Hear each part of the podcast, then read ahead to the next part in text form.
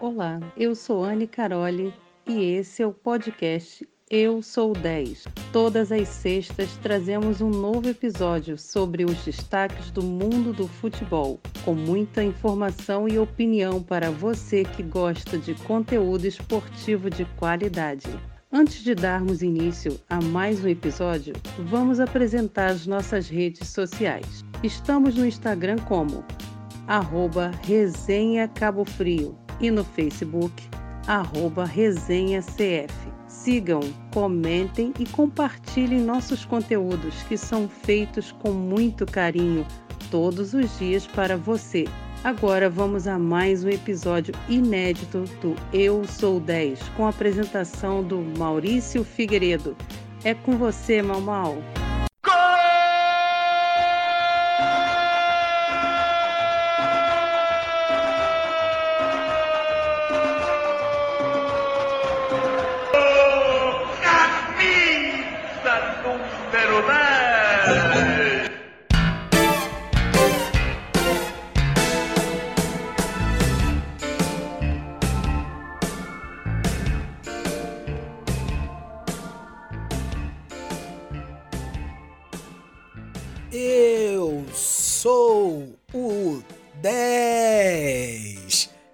Seja bem-vinda, torcedora, seja bem-vindo, amigo torcedor.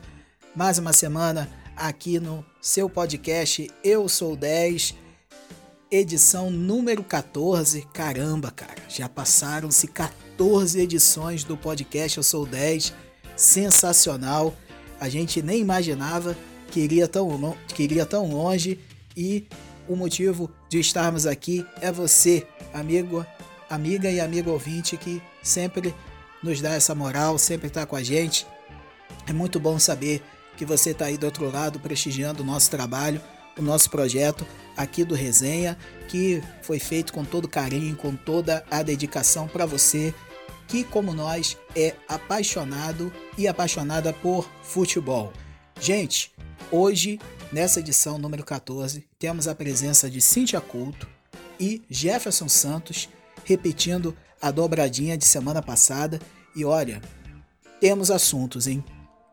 Repercussão da final da Taça Rio entre Fluminense e Flamengo, questões das transmissões de YouTube, essa guerra sem fim, que a Ferdi entra na jogada, Flamengo, Fluminense, Flá TV, Flu TV, enfim, essa confusão desgraçada que está envolvendo o futebol, que está cada vez mais manchando esse campeonato, entre inúmeras outras situações que a gente sabe muito bem quais são, né?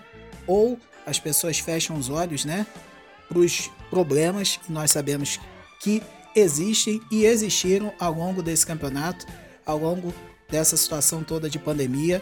Mas nós vamos conversar bastante a respeito de tudo isso que está acontecendo e também fazer uma projeção para a final de domingo, né, gente? Afinal de contas, depois de todo esse alvoroço, tem uma final. Aliás, dois jogos da final. Então a gente vai ter que falar sobre isso. Afinal de contas, Fla-Flu vão jogar mais duas vezes para levantar o caneco desse campeonato carioca de 2020. Então, sem mais delongas, vamos chamar aqui para o nosso papo Cíntia Couto e Jefferson Santos, começando pela Cíntia. Seja muito bem-vinda, querida, a mais um Eu Sou 10. Fala Maurício, fala galera do Resenha aqui no podcast. É muito bom estar aqui mais uma semana, trazendo muita informação, comentando sobre tudo que tem rolado no mundo do futebol. E espero que vocês gostem do episódio de hoje, que vem aí falando tudo sobre o Campeonato Carioca. Vamos lá. Jefferson Santos, meu nobre, meu jogador. Chega aí, meu querido, seja muito bem-vindo ao nosso podcast Eu Sou 10 em mais uma semana. Fala pessoal, e aí, como é que vocês estão? Tudo tranquilo? Tudo na paz de Deus? Galera aí ligada no Eu Sou 10, mando um abraço para vocês, meu amigo Maurício, minha amiga Cíntia. Um beijão no coração de vocês. Vamos lá para mais um programa exitoso, né? E que realmente seja um tempo proveitoso, um tempo alegre, descontraído, onde nós venhamos bater um papo sobre o futebol e principalmente sobre a, a final né, da Taça Rio, Flamengo e Fluminense. E é isso, gente. Estamos inaugurando os trabalhos aqui. Vamos para o nosso primeiro bloco do Eu Sou o 10. Bem, o Fluminense levantou o caneco da Taça Rio nessa quarta-feira, campeão nos pênaltis em cima do Flamengo, depois do jogo ter terminado os 90 minutos no placar de 1 a 1. Gol de Gilberto no primeiro tempo para o Fluminense e gol de Pedro no cruzamento de Felipe Luiz para o Flamengo. Bem, vamos lá começar aqui a nossa conversa. Cíntia Couto, eu queria que você dissesse para todos nós o que representa esse título da Taça Rio para o Fluminense e, e em toda essa situação que decorreu, antecedeu e é, posterior a essa final. Fala para nós aí, por favor. O Fluminense acabou chegando a esse título como uma zebra, né? É, lógico que a gente sempre sabe que um clássico é um clássico, que o Fluminense é um time de história de peso, tanto quanto o time do Flamengo. Mas pelas, se a gente fosse analisar pelas últimas três partidas, ninguém diria que o Fluminense iria é, levar o título da, da Taça Rio, né? Então o Fluminense surpreendeu muito a sua postura e a importância disso tudo é que traz, traz toda uma representatividade do que foi o, último embate, esses últimos embates, né, em relação à volta do Campeonato Carioca, quando o Fluminense junto ao Botafogo foram tão criticados por resistirem a esse retorno. Então eu acho que o fato de um clube ter mostrado que é, precisa ser respeitado como a faixa que vinha trazendo, um time que mostrou que mesmo com pouco treinamento foi possível sim chegar ao título. Então, e não só isso, né, toda essa questão da representatividade e tal, enfim, mas pela importância para o clube, né? Ah, o último título da Taça Rio que o Fluminense havia conquistado foi em 2012, então já estava aí há um tempo sem comemorar a Taça Rio, então tem toda essa importância para o torcedor tricolor. Jefferson, meu querido, o Fluminense, é, na minha visão, um dos pontos positivos do tricolor foi a questão da dedicação defensiva que o, que o time teve nesse confronto contra o Flamengo na última quarta-feira. Faz uma análise do jogo aí, meu querido, e aponte os pontos positivos que o Fluminense teve nessa peleja da final da Taça Rio. Analisando o jogo do Flamengo Fluminense, né? É, particularmente para o Flamengo, eu creio que tenha sido uma partida desastrosa. É, diferente de outros jogos, nós notamos uma, uma apatia muito grande por conta dos jogadores. Né? A gente pode nomear jogadores que estiveram apagados nesse confronto. Caso do Everton Ribeiro, Arrascaeta, Bruno Henrique, Gabigol tentando fazer as coisas sozinho, né? Então, jogadores que realmente o, a equipe depende, né? E que ontem tiveram essa noite para esquecer, né? Eu acho que o Flamengo, em determinado momento, ele foi soberbo. Eu acho que ele achou que iria a qualquer momento fazer um gol e ganhar do Fluminense sendo que ele se deparou com um time realmente que botou o coração na ponta da esteira, que foi o caso do Fluminense. Né? Então eu creio que o Flamengo precisa se reavaliar, autoanalisar né? É, o jogo de ontem e para que a próxima definição do Campeonato Carioca, o próximo jogo, ele venha estar realmente dentro de campo de maneira diferente, né? É, querendo e lutando para vencer, né? Que é isso que nós nos acostumamos nesses últimos tempos.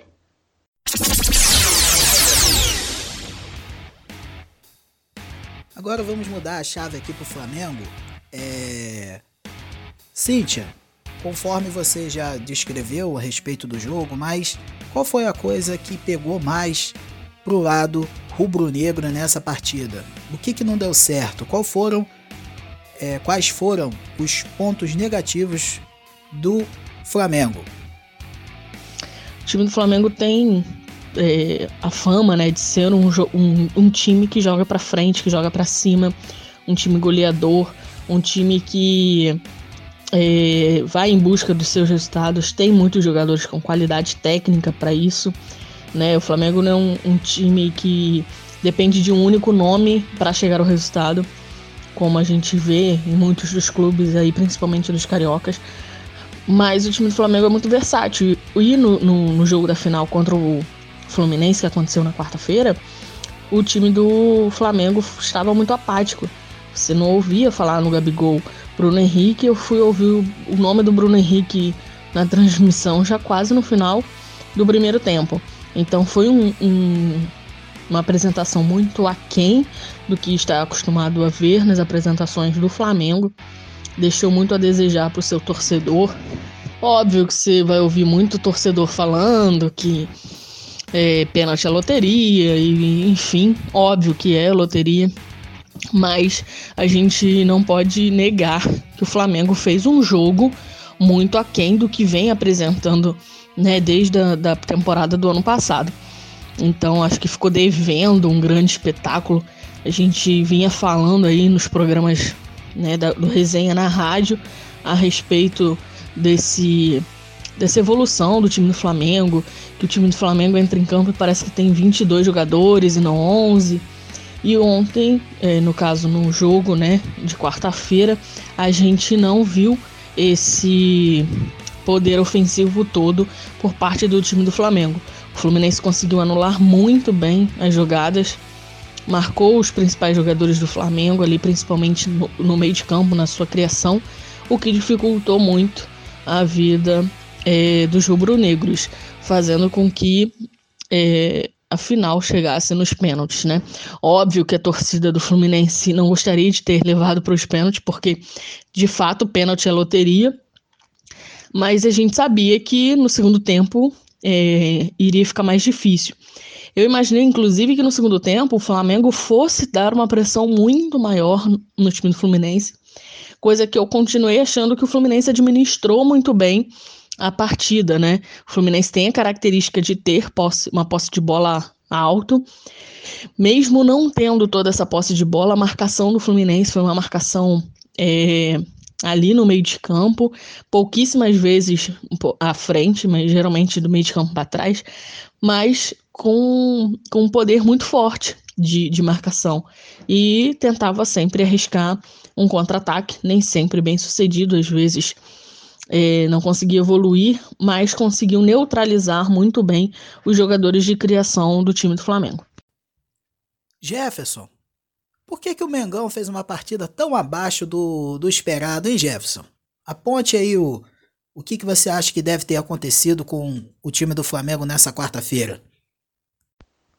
Bom, eu creio que algo que, que o Flamengo teve muita dificuldade, uma das suas maiores dificuldades foi o fato do Fluminense é, estar da metade do campo para trás, né? ou seja, jogando no seu campo defensivo.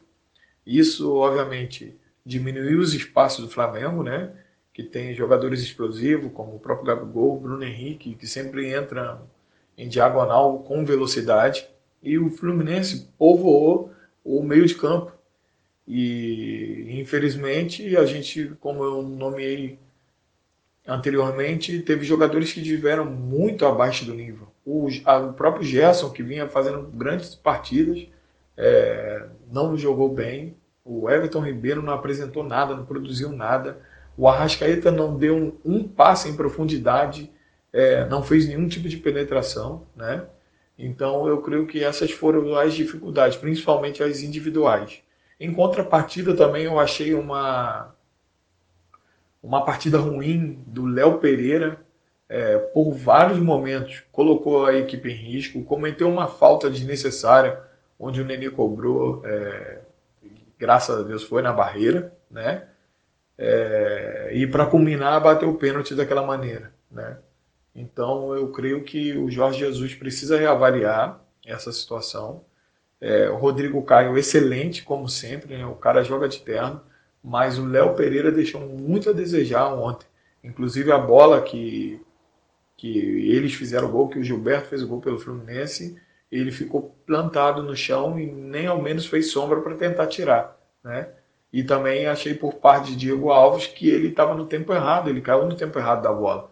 Porque se pararmos para analisar, não foi uma bola que teve muita força. Ela foi no canto, mas ele caiu no tempo errado, né?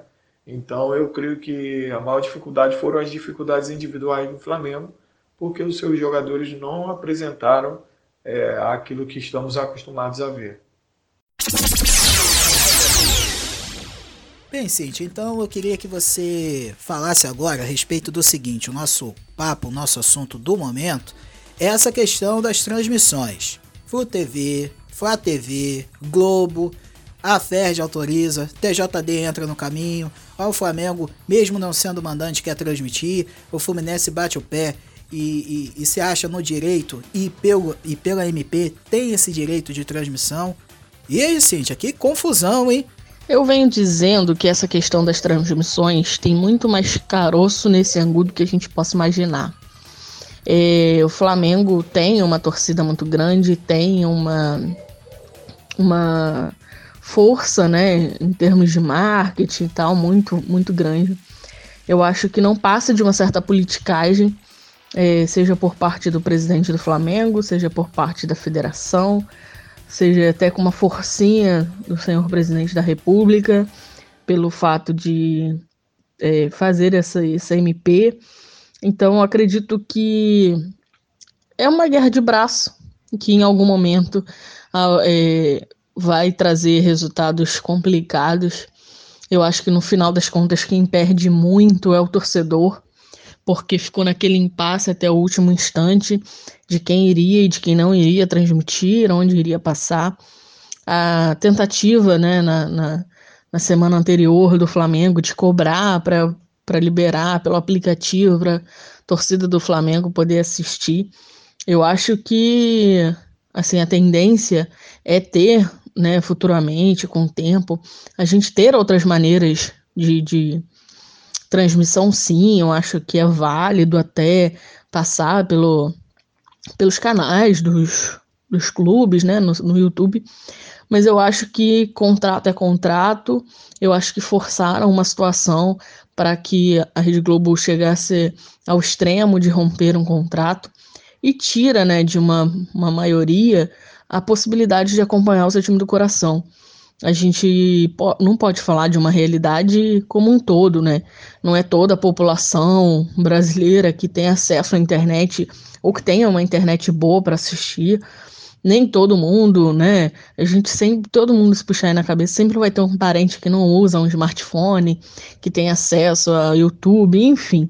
Então eu acho que tira um pouco também da característica né, dessa questão, assim como não se vê tanto as pessoas acompanharem uma partida de futebol pelo rádio. Óbvio, as coisas vão mudando, tudo vai se agregando à tecnologia, mas eu acho que tem muito mais caroço, muito mais, muito mais caroço nesse angu, muito mais interesse de, de é, politicagem, né, por, por parte das diretorias dessa história de transmissão do que a gente possa imaginar. E aí, Jefferson, o que, que você me diz a respeito desse embrólio das transmissões de TV e também essa crise, essa crise institucional, Ferge, Fede, é, Flamengo, Fluminense, enfim. O que, que você acha disso tudo aí?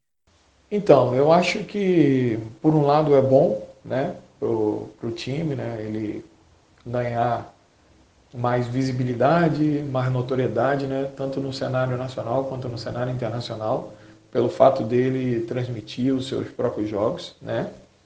Mas por outro lado também penso na questão não somente financeira, mas na questão dos times pequenos. Como vai ficar tudo isso, né?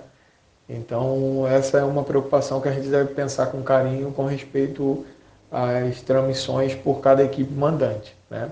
Por outro lado, eu não fui a favor daquilo que o Flamengo tentou fazer, né, que foi ele tentou obter o direito também de transmissão, né, do qual esse direito não era possível, porque já havia sido determinado pelo STJD, né, e ele deveria acatar, né.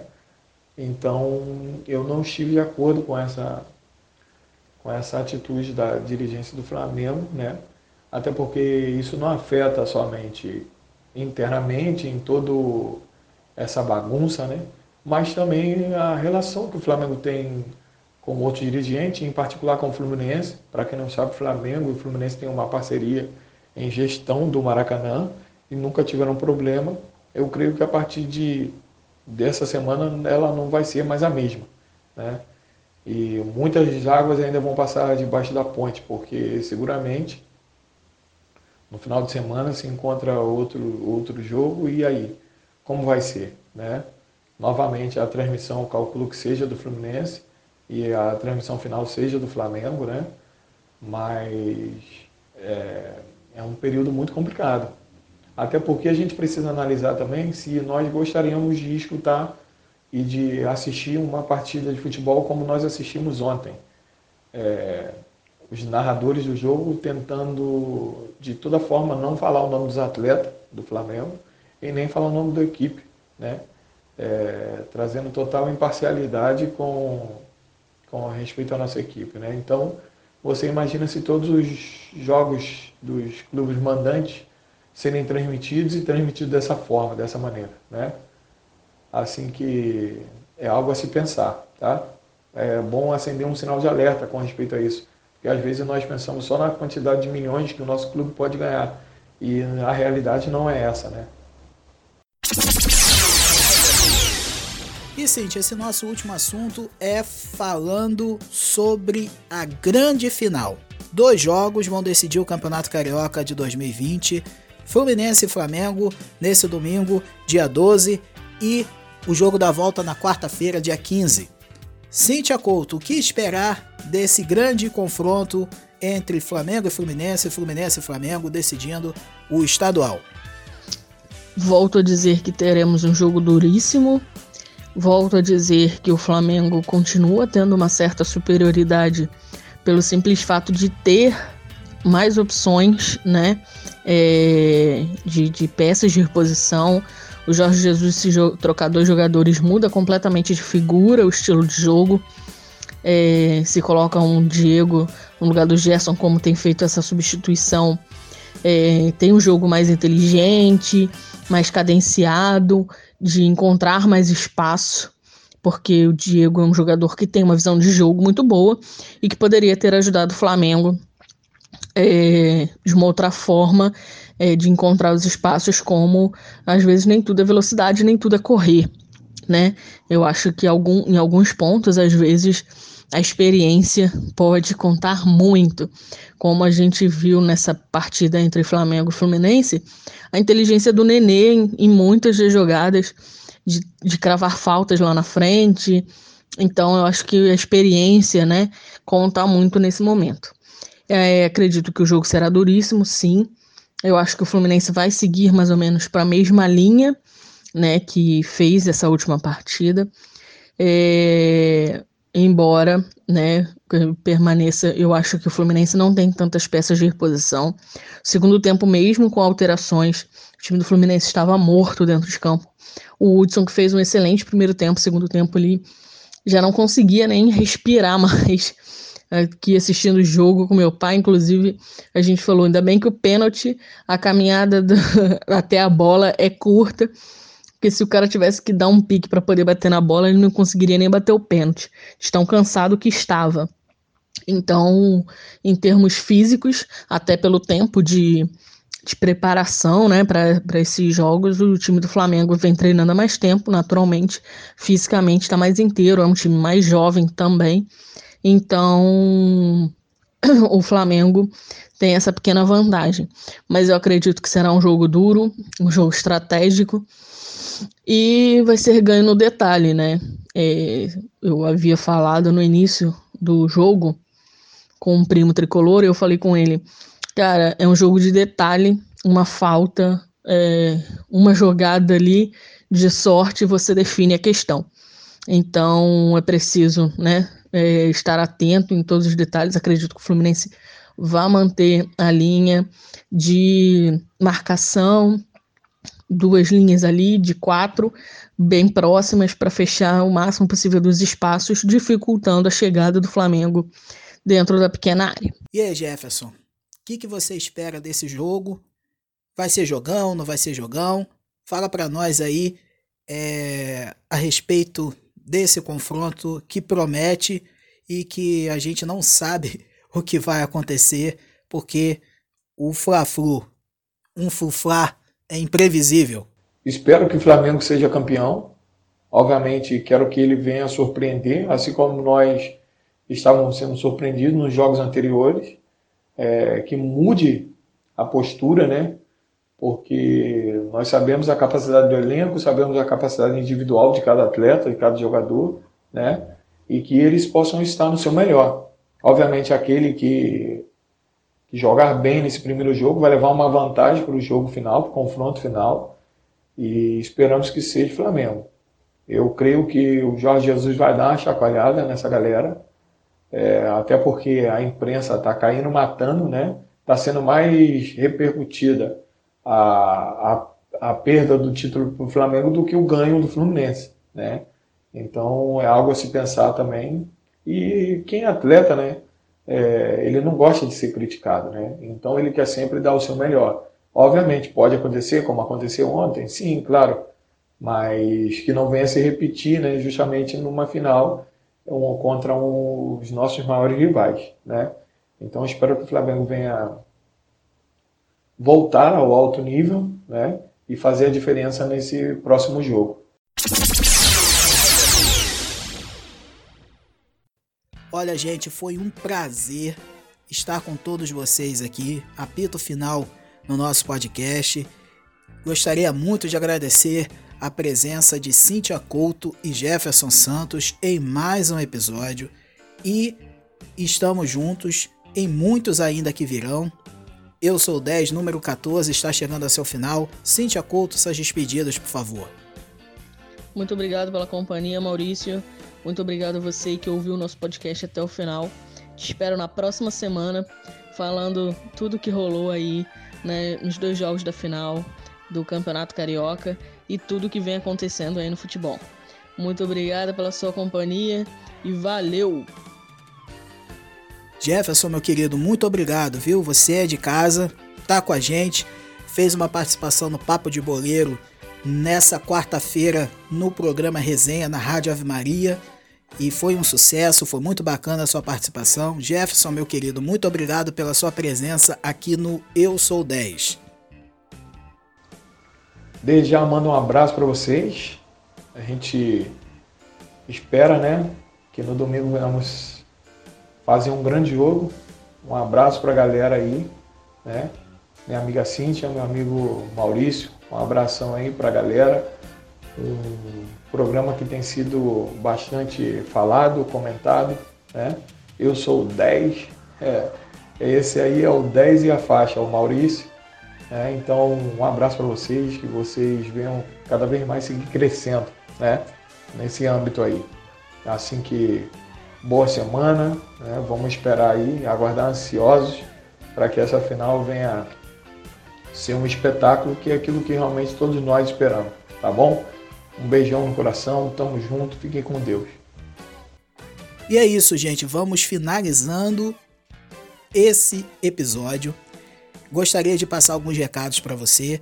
É, estamos na Rádio Ave Maria, de volta há duas semanas com o programa Resenha, de segun, é, segunda, quartas e sextas, a partir das 20 horas, nesse mês de julho, porque muito provavelmente, se tudo caminhar para uma situação em onde a flexibilização é, que esteja ocorrendo com um sucesso esperado, que tudo volte a se, a se normalizar de uma maneira gradual, nós voltaremos aos poucos aos estúdios da Rádio Ave Maria. Depende muito dos decretos, das autorizações, mas em breve nós voltamos para o estúdio. Pro estúdio. Enquanto isso, fazemos o nosso podcast Eu Sou 10 de Casa, o nosso programa Resenha de Casa e, claro, sempre buscando trazer o melhor da programação, o melhor do futebol para você, tá certo? Estamos nas redes sociais, Instagram, Resenha Cabo Frio, Facebook Resenha CF e também temos o nosso canal de YouTube Resenha na TV.